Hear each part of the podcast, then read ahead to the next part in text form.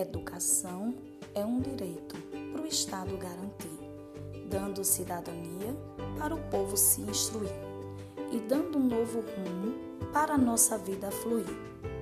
Mas em tempo de pandemia, abalou nossa alegria. Tudo aconteceu de repente, fazendo com que trabalhássemos diferente